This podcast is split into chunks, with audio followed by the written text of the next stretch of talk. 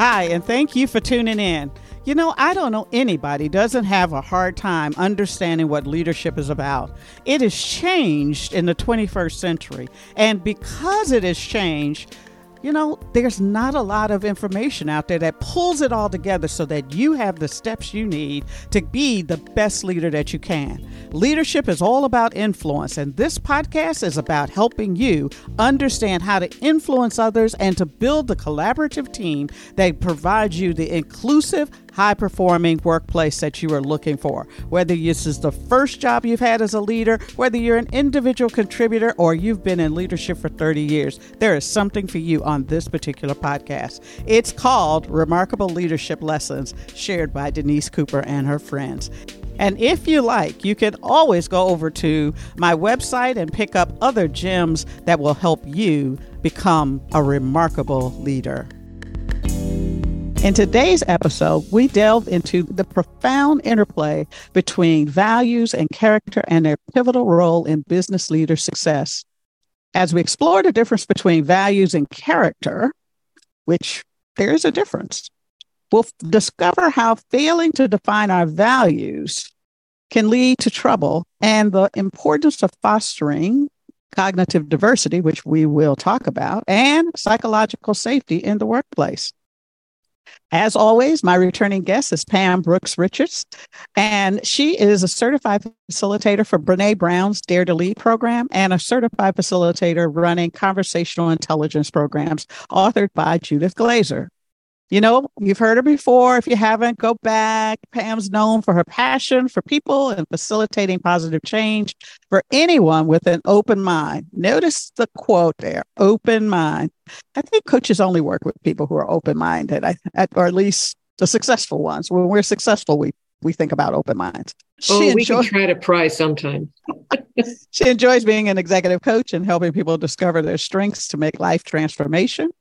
She's run several leadership programs for Arizona State University and continues to help organizations with executive staffing and team building. She uses assessment tools to understand people and to create workshops and experiences that have transformative, life changing results by the attendees. In her spare time, she loves riding her bike, hiking, sailing, and even a bit of playing golf every now and then with her husband. Hey, Denise. It's good to see you again. It's good to see you. Thank you again for coming on. Let's do our love fest as always. So, those of you who are listening, returning to Emma's situation shows us that character and values are connected but different. Remember, I said that. Values are like the rules we set for ourselves, but how we behave is kind of what shows up. Character, on the other hand, is how we show those values in actions and the way we treat each other. Today's show is about why is it a big deal when leaders haven't figured out their values? I was just working with somebody today trying to make decisions on her career and what's important and what what things am I going to dive into in the next 5 years? And I said so what is it that you value most? And she was like I don't know. And I said well values are like your criteria. If you don't know what you value or what's most important how are you going to make those decisions and she was like, Oh, right. And then she's like, Well, how do I set those? And so we had to unpack based on her past things that she felt important that are a part of like this value has really driven a lot of the work and the decisions that I make. Or this value is something that's been really important, driven, and I can see it in the things that I do on a regular basis.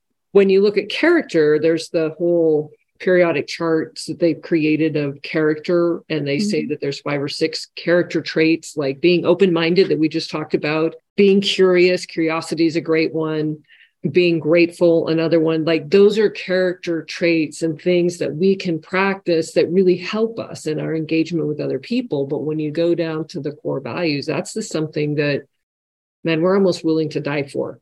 It's so important to us that it's going to impact everything we do and so, like this leader that I'm working with who hasn't delineated the values, she's like in a quandrum because she's like, well, I kind of like that and I like that. And it's like, there's nothing that says, here's my core.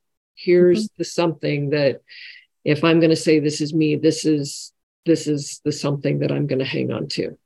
And so I'm in the process of working with her now to flush some more of those things out. And then based on what she flushes out as her values, to develop again specific criteria that she can now weigh her decisions against. And the reason it's so important is because the opposite of living into values is dissonance. And that is that really ucky, awful feeling when we get pushed to do that one thing that we we say yes to because everybody's like, oh, you gotta do it, you gotta do it. And you go, okay. And then you get stuck in the middle of it and you're like, why am I doing this? This isn't mm-hmm. what I mm-hmm. wanted to do. This isn't who I am. And yet we're mm-hmm. doing it. And so it pushes us up against our integrity.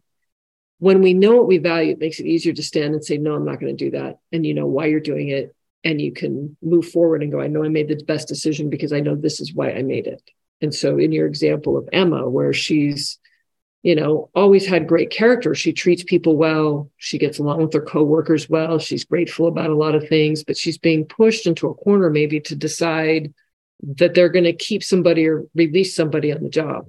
Mm-hmm. and without having some set values or things that are like the most priority how does she go about making that decision? How does she know she made the right one?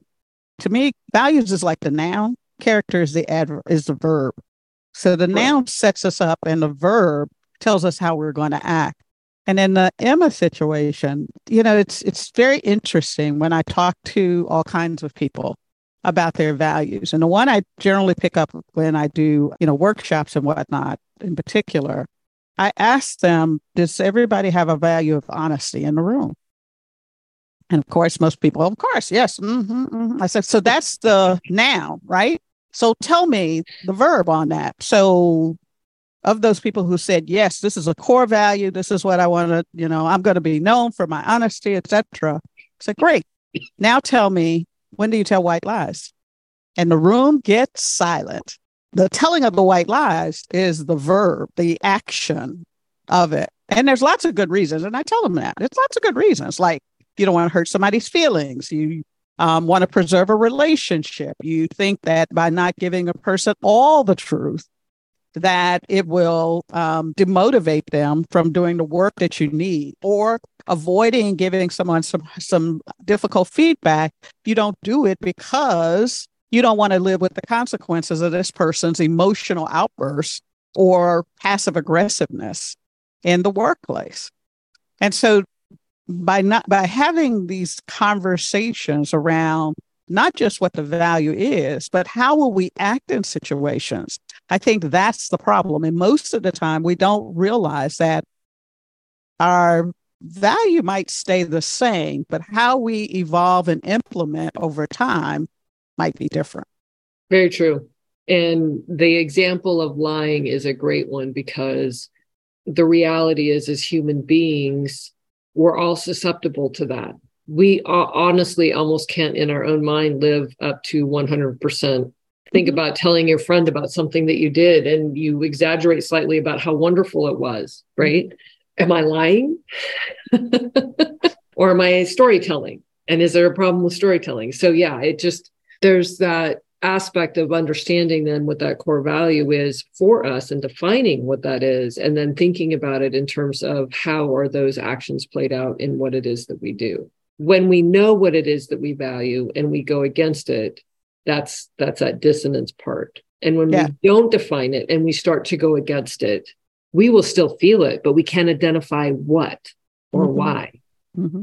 Because indirectly we do know what there's some core values that we have. We we our behavior and everything the way we act and when we go push against it then that causes issues how many people actually sit down and and work through the charts of values or deciding what their values are going to be and how they're going to play I out would, I would say world? in the work that I've done with Brene over the past three years, we're looking maybe 75 to 80 percent of the people have not done mm-hmm. values like i just in in that in in just that simple thing of, of doing that there's a lot of people who have not and yet even of the ones that have i've got some people that have repeated and we get to that part and it's like man i, think i need to rethink them so mm-hmm. even if somebody has done it are they staying up on what's really pertinent. Because when we go through a change in life, a change in job, a change in marital status, or any those things can cause shifts for us as we go through life too about what's most important. And so it's one thing that I think people are scared to do it, almost like you asking that question that do do we all respect lying? Because if I say that's something that I believe in, I now have to hold myself accountable to that. Yeah. And some people would rather go, oh no, I'll just go with anything instead of saying this is something that I am going to base my decisions on. So it is right. an interesting commitment level to a person to actually go through these are the values and what I want to commit to. And, and you know, I'd go through simpler ones because some people, you know, they can argue themselves into a box as to, no, I'm really honest most of the time, and those are exceptions of the time, etc. But it could be, do you love learning? And if you don't love learning or have a growth mindset, then how do you stay relevant in a changing world? how do you manage people if you're not constantly learning about who they are, what they uh, they value, they agree with, etc. What does fairness look like in the workplace? How do you communicate what fairness looks like in the workplace versus equity or equality in the workplace? How does a company in general set up core values if they don't have a way to talk about what it is that they believe in? and how they're going to respect and treat each other in that. And the hardest thing, which is something I had to do this week, not with Emma, but with someone else, is to help a leader understand when a person's values have been violated and they're in this dissidence, how the performance suffers. And it actually winds up downgrading in this process. Uh, this culture of busyness was the issue. And I'm busy, busy, busy, but busy doing what? Right. The, but our value is to work smarter or work harder. And we prefer people to work smarter. So if you're this busy, person, she said she reported 100 hours uh, every two weeks she was working, or uh, almost 100 hours every week, or something like that. Something totally like what? Um, out of it. I asked the leader, I said, well, if this, it's great that this person is working that hard. What are the results?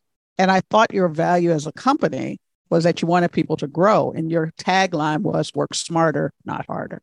So, are you enabling them to be a better performer, or are you enabling them to do what? Just had that discussion right before jumping on here about values from an organizational level and how do we, if you will, operationalize them Mm-hmm. If we say that they're important to the company, do they become a part of the performance review where we're looking mm-hmm. to see how people are living them or not living them? And if we have values that everybody in the company can't display, is that really an important value? And so it's it it does get down to that part like can we even hire or fire people based on the fact that they're not going to fulfill the value of the company? Is it that mm-hmm. important? Does it does it mean something by that? And then it's that hard part too, where they're like, well, can you quantify it? And I was like, it's it's hard. And to me, when I think about the personal side of it, it is not something that you necessarily quantify or that you have the capability of following. Um, a dear friend of mine wrote, Why Good People Do Bad Things. Mm. And we can all get put into a compromising position that causes us to like almost put our values against each other. Mm-hmm. Like, I really value my kids but my kid did something wrong and I want to protect my child because I value my kids, mm-hmm. do I turn against my value of what needs to be done to correct the situation the right way? Or do I value my kid more so that I am compromising myself in that process mm-hmm. of mm-hmm. what that restitution is? I, I think it also hits, you know, the personal level. I think it's harder and the way we've set up the workplace so I've been reading articles about the future of work and the future of workplaces and trying to envision with people to get away from the old hierarchical thing, um, org chart that has been there. You know, we've been using this thing since early 1900s when, you know, Ford invented the, the assembly line kind of idea out of this. And we have to think about is that still relevant today? Is it still relevant to the business that you have? And so helping people rethink that is pretty difficult because the values that that get rubbed the wrong way are the old leadership values of if I can't see you doing work, are you really doing work? And what you what you brought up for me is is that we generally measure performance by busyness.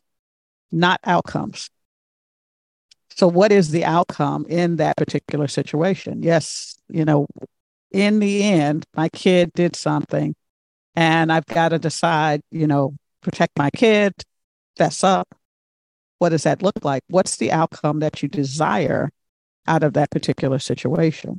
And the same is, you know, we talk about, you know, women taking 50% of the jobs and they're and we want to support them in being, you know, whether we like it or not, not the perfect thing. They still tend to be the primary caretaker. So if we have to watch them all the time, are we living up to the value that we want to reward people for the outcomes or outputs that they give us? Or my belief of what work looks like? And that that part of how do we place value on what people are doing differently? Mm-hmm. and this whole hybrid situation has created that where some people want to micromanage what are you doing with every you know tick of the day mm-hmm. are you on the computer you off the computer when are you on the computer when are you off the computer like all of that or by the end of the day they were supposed to accomplish this particular task and they got it done so who matters what time during the day or when they got it done they just got it done and that you know that they have integrity in terms of the quality of their work and that they're going to produce the work that you need when they say they're going to produce it. And it's really about evaluating the quality of the work, isn't it? The quality of the output or the quality of the outcomes that people deliver. If we focus on that and did it do the job that it was intended to do, then the question has to be why do we have to put so much emphasis on how it was done? clarity of values. Yeah, clarity of values, right? Customer service is it. Uh, we have a process in place that we say we'll do it, but there's always exception. A customer that's a little bit more challenging than the way we wrote the book, and a person satisfies that customer. They didn't do it the way the process said. Which oh, do we yeah. judge? There was a study, and I think it was done by um, Marcus Buckingham, where they went in to find out what what was exceptional customer service, like in Disneyland resorts. There mm-hmm. are some of the people there that were exceptionally rated by people every time they came in. And there were people that would go to Disneyland and go, I want this room keeper for our room. Like they mm-hmm. would request certain people. So they said, well, let's find out what this excellence is. Let's go and check each person. And they have specific rules of mm-hmm. how they're supposed to do the rooms. And so they're interviewing these people and they're breaking the rules. So mm-hmm. one person goes in and goes, Oh, I just love that moment that I get to lay in the bed or sit on the toilet. Huh? Like, what?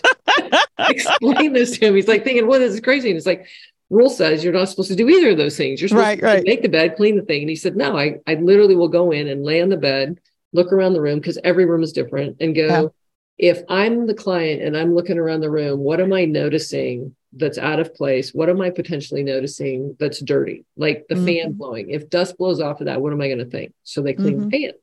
Like they mm-hmm. just attend to it. Like then, and they go in and they sit on the toilet and they look around the bathroom. And they go, what doesn't look clean? What looks disorderly? Like if somebody were come in and this is where they were going to sit and take a peek at this, what needs to change? And they just love finding the little things that need to change. Cool. Another person had excellence, and it was like, well, I tell stories. How do you tell stories? Well, they take the kids' Disney toys, whether it's Mickey and Minnie or you know Donald and those guys, and they put them somewhere different in the room each time they go into clinic because they'll go in several times. Mm-hmm. And one time they might be reading a book at the table. The next time they might be looking out the window. And so the kids, every time they come back, are so excited because they want to mm-hmm. see what Minnie and Mickey did while they were gone, right? Anticipation. Yeah. Right. But but they're told not to touch artifacts. Mm-hmm. So this person technically didn't follow the rules. And so mm-hmm. how is it that we're honoring what makes these people awesome in what they do and not getting caught up in these extreme technicalities of things that would not permit them to do their job. So it's kind of that same thing. Like, are we observing everything and saying, here's how people have to do it? Or do we go bottom line? They got the job done and they're following the framework for the most part. But hey, bottom line, they they delivered. The impact was to delight a customer. Yep. And the way we measured it is that they were being asked for each time somebody came in. Yep. You know, and so it's hard to say, you know, when we're so caught up in the busyness, I think, and what I think the result should be, and the process that we put in place. And yes, the process has a place, but it should be a guideline. And if we want people to think, they need to understand what the true output or what does it look like, as Brene says, what does done look like? And done really is for a customer service person. The customer is delighted within certain parameters. And so here brings up that whole aspect of the, the psychological safety or brave spaces. Mm-hmm. As a person coming in, do I feel like I have that ability to go, okay, there's this procedure, there's this rule, there's a something here that says I can't do something. Do I have the support to go, hey, I'm, I'm going to do this a little different. Is that okay? Mm-hmm. And then do it without fear of retaliation. Mm-hmm. Right. So that ability to speak up against is huge, but you have to create that space and that environment for people to even attempt to do that. So technically, yeah, these people, if you were written on the roll, like all these people they just brought in, they gave exceptional service. I'm sorry, but we have to fire you because you didn't follow the rules. yes. And it's unfortunate, but I've met people who actually were fired because they, you know, one person I met and and was pretty devastated in that they were the top salesperson, always delivered what they were supposed to, above and exceeded everything. And on the day they fired him, they gave him the top salesman's award and said because he said honey to a woman, they fired him because of the harassment policy. No coaching, just you violated, goodbye. Mm. And so when you follow the rules, sometimes does the rule make sense? And that's that goes back to the whole conversation of values versus character. The value is is that we want you to sell. The value is is that we want you to be kind to people. That kindness is part of it. And so how do we have a conversation with someone who was obviously offended because they were called honey or babe or whatever it was? And yet the intention of the person was to be kind, considerate, and warm. And that is a very sticky spot because I've heard people not get jobs because they said the word gal too many times in an interview. Yes. I've had people not get a job because they referred to the people on the committee as ladies. Mm-hmm. And to me, that is just tough because I can see myself making those mistakes. They're like a part of my vocabulary for years. And then recently I go, oh, I can understand how that might be offensive.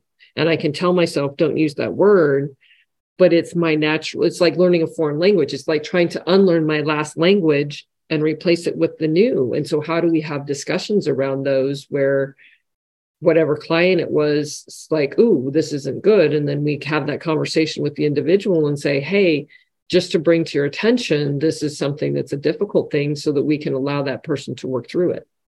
And are we giving people that opportunity? Are we just so black and white now that it's becoming an unsafe and un, uh, uh, not a brave space, if you will. Yeah. And it's those small little things that either tilt you towards psychological safety or not. Whether this is a place where I can I can risk making a mistake Right. Or, and I have an opportunity to be forgiven and there's res- restorative power to that or if I make a mistake, I can't even be forgiven. I'm just going to, you know, be alienated or fired or whatever. And that, and people don't think about that when we set the idea of we put the values in place, but we don't talk about how it shows up. What are the edges? What are the boundaries? What's the process for us talking about it, living them, and educating people? Because yeah, we're here, your examples, we're making all kinds of judgments about somebody who we haven't even introduced to our culture. How do we know they couldn't have changed? You know, out of that. And so are we being, um, are we inviting any kind of diversity, cognitive or otherwise, into our workplace? Sameness, sameness, you're already sameness, and that we've got an echo chamber. And how does that echo chamber, that idea that everybody speaks like me, looks like me, had the same experience, understands where the boundaries are, and therefore won't already to. How do you bring people in who are going to bring innovation into your workplace? How are you going to bring new ideas? How are you even going to be able to forecast or see the future if everybody's head is so busy looking down? Hey guys, we're taking a quick break here because I really wanted to talk to you about something. This podcast has been about values and character and how they show up. And for many people, as you as you'll hear, a lot of folks just never take the time to figure that out, not figure it out in a deep way. And I want you to know that leadership is not a journey you should undertake alone. You need to surround yourself with a community of driven individuals who will support, challenge, and inspire you to reach new heights. I offer an insight assessment tool, which combines personalized coaching and support um, from other individuals to empower you to transform your leadership abilities and build a strong network. The insight assessment tool will actually give you what you need to understand what motivates and demotivates you to gain insights into the impact of your communication style on others, whether you're inspiring them or demotivating them. It'll also help you align your values, behavior, and find meaning in leading and work through three comprehensive videos. And you'll develop a roadmap for personal and professional growth.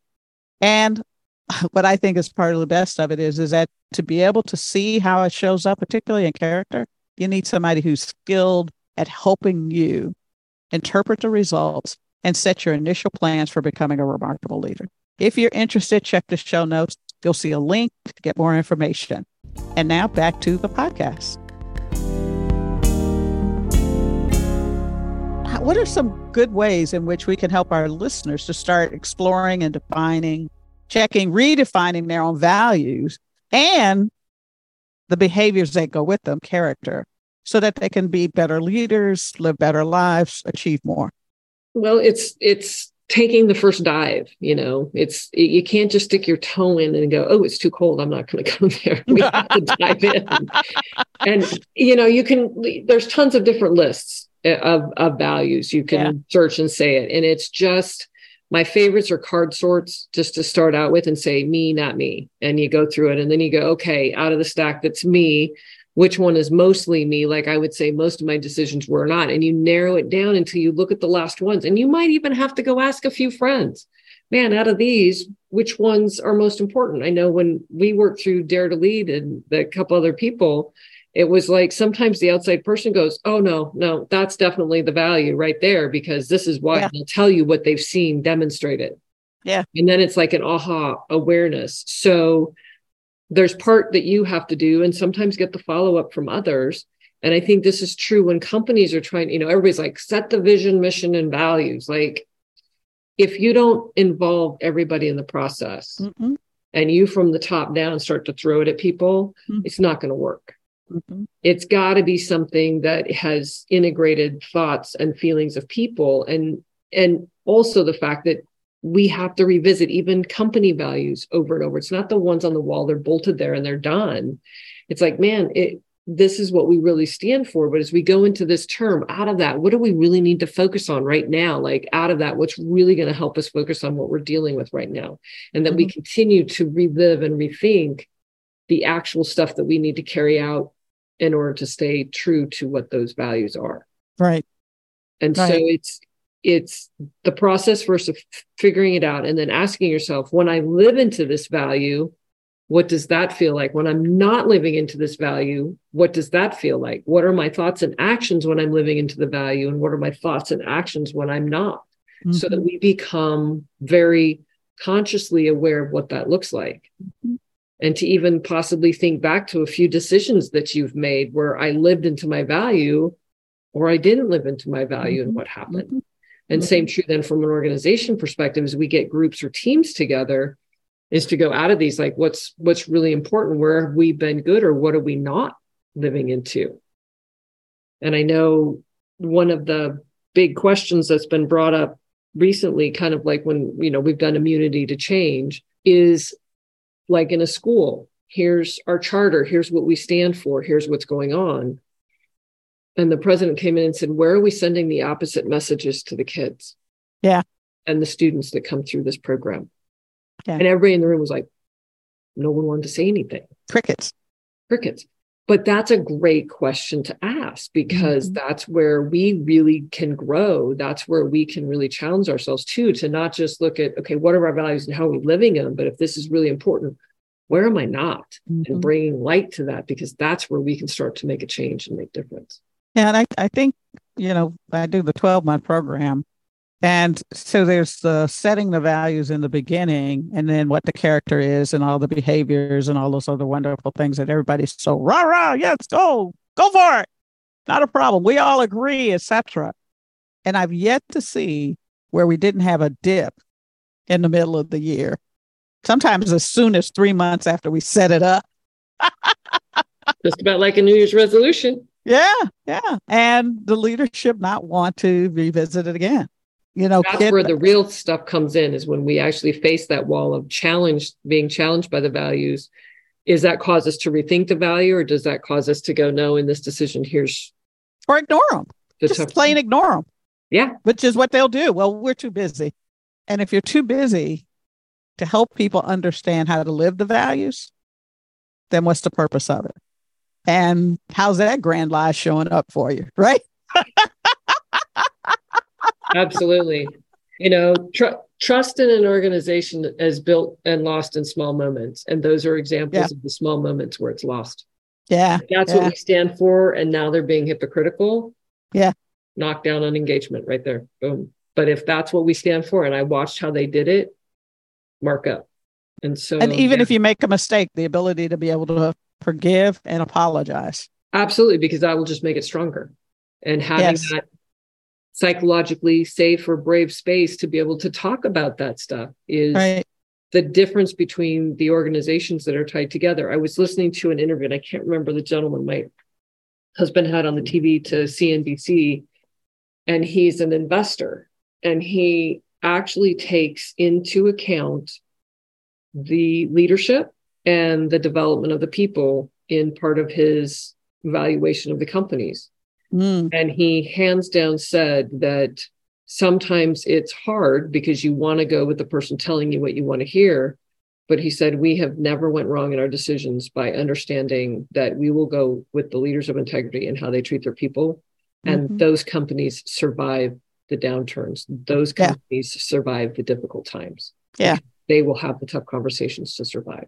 And I think that's what, you know, is so hard for many people to to to embrace, particularly leaders, is that it is so easy to talk about, you know, everything's going great and and when we're rising and scaling and money's coming in and life is good and we're building a brand and life, you know, and and the and the investors are loving us. But for every up, there's going to be a down. Uh, one of the interview questions I usually I would ask all the time is is tell me when you failed miserably and publicly. And the people who said, "Oh, I've never failed," didn't want them around because either they weren't making smart choices in terms of stretching and and pushing us to the next level. They were unaware of themselves and the impact they had on other individuals, or they would hide any mistake they had. And that was just something I didn't want to have to deal with. And I didn't want my managers to have to deal with that. Yeah, it's a, it's a vulnerability question. And can the person be vulnerable enough to admit it to themselves mm-hmm. or to mm-hmm. others? And that ability to know in the tough times, I'm not going to squirm out. I'm going to stick with it until I get it right. Yeah. When did you challenge yourself and it was really hard and you had to stay with it for more than six months? Was another question because I wanted to understand tenacity and what did it look like? You know, and so those are the kinds of values and character traits that, you know, companies that do well somehow figure out how to bring them in. Do you have any offhand um, companies that might do this very well?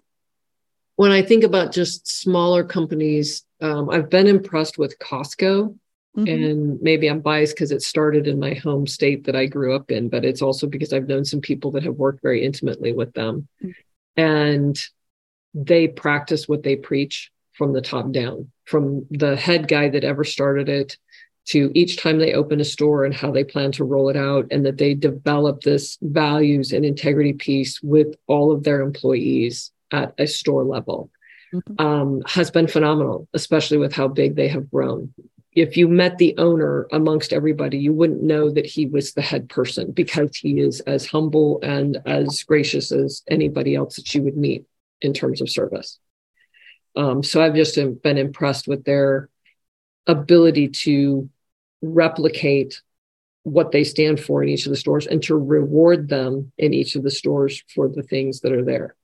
And they have really taken care of employees and they take care of the communities and the environments uh, like wherever stores built they take care of the communities around them Patagonia comes to mind, but I did some work, well, local, uh, coaching some of the managers here in our um, Publix, and I saw the same thing, and how the company is just they live their values. They have a way in which people can grow and learn both independently and as a company idea of moving people around and the way they treat people and um, make them shareholders. Just ideas of you know you're one of us we're one of you. And you're right the leader you wouldn't know who the ceo is you know and not because it's the undercover boss.